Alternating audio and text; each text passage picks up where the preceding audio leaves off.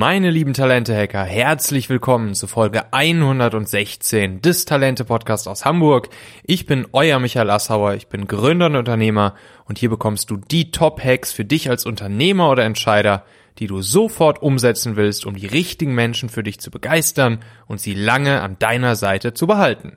Aus dieser Folge wirst du ein ganz kurioses Beispiel von mir hören, wie du die Konzepte der natürlichen positiven Autorität, des Vorbildseins und des Ankerns positiver Gedanken für dich nutzen kannst, um Menschen zu begeistern und sie zu bestimmten Handlungen zu motivieren. Bevor wir loslegen, möchte ich noch ganz kurz unserem heutigen Partner Stuff Concept Danke sagen. Stuff Concept macht nämlich Social Recruiting in Form von Social Media Sourcing. Und das finde ich ehrlich gesagt ziemlich spannend, weil es im Gegensatz zur klassischen Ansprache potenzieller Kandidaten, äh, wie es jetzt zum Beispiel so ein Headhunter macht, ähm, ja, ziemlich genau meinem Geschmack von neuen Wegen bei der Akquise von Mitarbeitern entspricht und äh, man sich damit natürlich als Unternehmen auch einen wunderbaren Talente-Funnel aufbaut. Also im Prinzip das, was ich ja hier auch öfters predige. Und es werden bei dem Konzept von Stuff Concept genau die äh, Menschen getargetet, also exakt die Leute, zum Beispiel per Ads auf Insta, Facebook oder LinkedIn, die du gerne einstellen würdest. Und dann werden die Leute über eine Ad ähm, und dann über eine native Landingpage in deinen Talente-Funnel hereingeholt. Und das besonders Schöne an der ganzen Geschichte ist, du sprichst mit der Methode von Stuff Concept auch Leute an, die eigentlich gerade gar nicht auf Jobsuche sind und äh, deshalb diese sogenannten passiven Bewerber, passiven Kandidaten sind. Die Jungs und Mädels von Stuff Concept, die schicken dir dann einfach die Daten und den CV von den potenziellen Kandidaten rüber, die also dann schon eine gewisse Wechselbereitschaft in sich tragen und vorqualifiziert wurden und du musst dir dann daraus nur noch die passende Person für dich aussuchen. Falls dieses ganze Konzept des Social Media Recruitings generell interessant für dich ist, der Sascha, der Gründer von Stuff Concept, der war auch hier in der letzten Podcast Folge bei mir im Interview und er hat auch auf talente.co einen wirklich coolen und wertvollen Artikel dazu veröffentlicht, wo ein paar echt gute Learnings, Tipps raushaut, wie du solch ein Social Media Recruiting auch gut in deiner Firma aufsetzen kannst. Also, schau auf jeden Fall mal bei Stuff Concept vorbei unter stuffconcept.de. Den Link findest du auch in den Shownotes dieser Folge.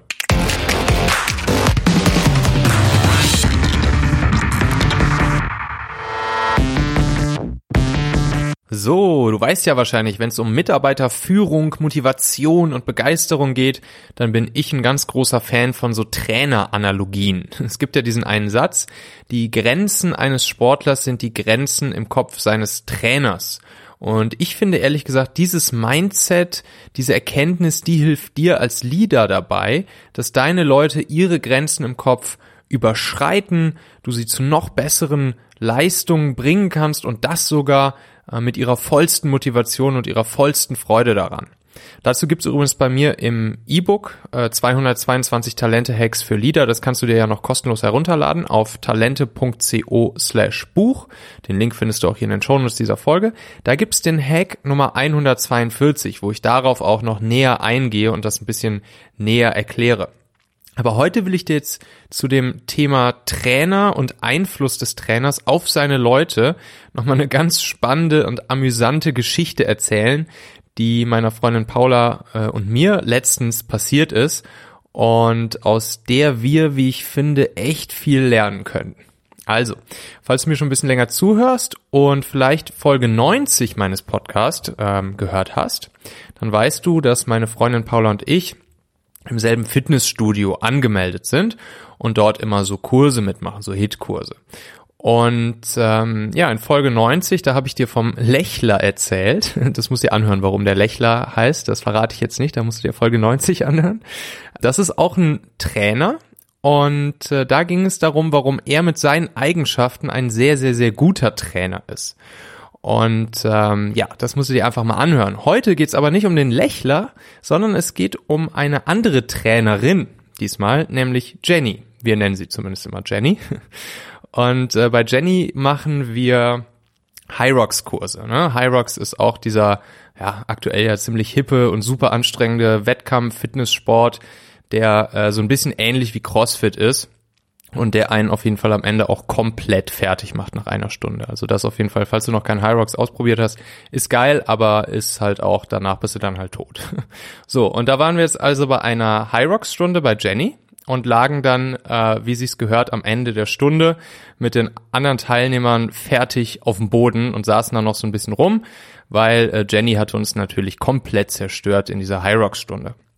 Und dann sagte eine der anderen Teilnehmerinnen, schaute so auf Jenny, auf die Trainerin und sagte so, wow, so einen Top-Körper wie Jenny hätte ich auch gerne. Was sie wohl noch so alles für Sportarten macht und wie oft sie das macht und wie sie sich ernährt und so weiter und so fort, wie sie das wohl macht, dass sie so einen Körper hat. Und dann haben wir in dem Moment beschlossen, wir drei, die wir da saßen, also diese andere Teilnehmerin und meine Freundin und ich, äh, dass wir Jenny einfach fragen. Also, dann haben wir gesagt, hey, lass doch Jenny einfach fragen, was sie dafür tut, um so einen Top-Buddy zu haben. Und dann haben wir Jenny gefragt.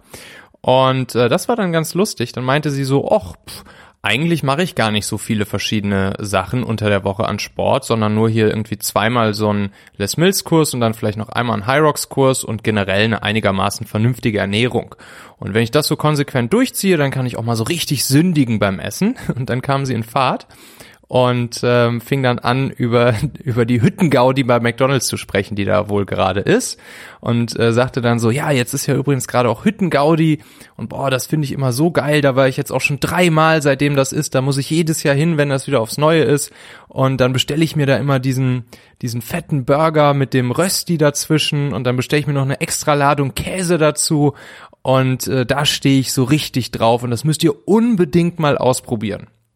Und wir gucken natürlich uns ziemlich verdutzt an, dass uns hier unsere Sporttrainerin jetzt erstmal den, äh, den Big Rösti und das Hüttengaudi bei McDonalds pitcht, nachdem wir sie fragen, äh, wie sie so einen tollen Buddy kriegt. Aber äh, das hat uns dann natürlich auch nicht mehr ganz losgelassen. So, da haben wir natürlich erstmal gedacht, okay, krass, was ist denn da los? Und dadurch, dass sie uns das so cool erzählt hat und so schmackhaft gemacht hat und so dazu motiviert hat, ähm, und wir uns schon wirklich bildlich diesen Burger vorstellen konnten, hat sie uns halt in diesem Moment natürlich massiv Lust auf diese Hüttengaudi gemacht, äh, so dass das uns einfach nicht mehr aus dem Kopf ging. Und das Ende vom Lied war dann, dass meine Freundin Paula und ich einen Tag später tatsächlich zu McDonald's gefahren sind. Äh, und seit ich glaube 10 oder 15 Jahren zum ersten Mal war ich wieder bei McDrive. Und dann sind wir da durchgefahren und haben was bei McDrive bestellt. Und äh, das ist natürlich total kurios, ne? Und da habe ich dann ein bisschen drüber nachgedacht und wir haben uns auch danach dann drüber unterhalten und haben mal versucht zu analysieren, was hier eigentlich passiert war. Und da habe ich drei Dinge herausgefiltert, die ja für uns als Leader wirklich spannend sind und die super gut im täglichen Umgang mit deinen Mitarbeitern, mit deinen Kollegen oder einfach nur mit anderen Menschen du auch echt gut anwenden kannst. Also, wenn ich das jetzt mal versuche, ein bisschen aufzudröseln. Erstens, Punkt Nummer eins. Jenny war in diesem Moment eine positive, natürliche Autorität für uns. Wir hatten ja gerade bei ihr den Sportkurs gemacht. Sie hat uns im Prinzip eine Stunde lang äh, durch die Sporthalle da ähm, gescheucht und äh, sie hat einfach mit ihren Aufgaben, die sie uns gegeben hat, von denen wir ja auch wussten, dass es für uns persönlich gute Sachen sind. Ähm, der Sport, der tut zwar äh, weh, aber jeder weiß, dass es eine gute Sache ist und wenn man es am Ende erreicht hat, ist es geil. Ähm, da hat sie natürlich eine positive, natürliche Autorität uns gegen über aufgebaut. So, das ist Punkt Nummer eins. Dazu übrigens bei mir im E-Book gehe ich da noch mal ein bisschen tiefer drauf ein, auf dieses Phänomen, im Hack Nummer 172 und 173. Also wenn du mein E-Book hast, kannst du dir, wie gesagt, einfach runterladen, talente.co slash Buch.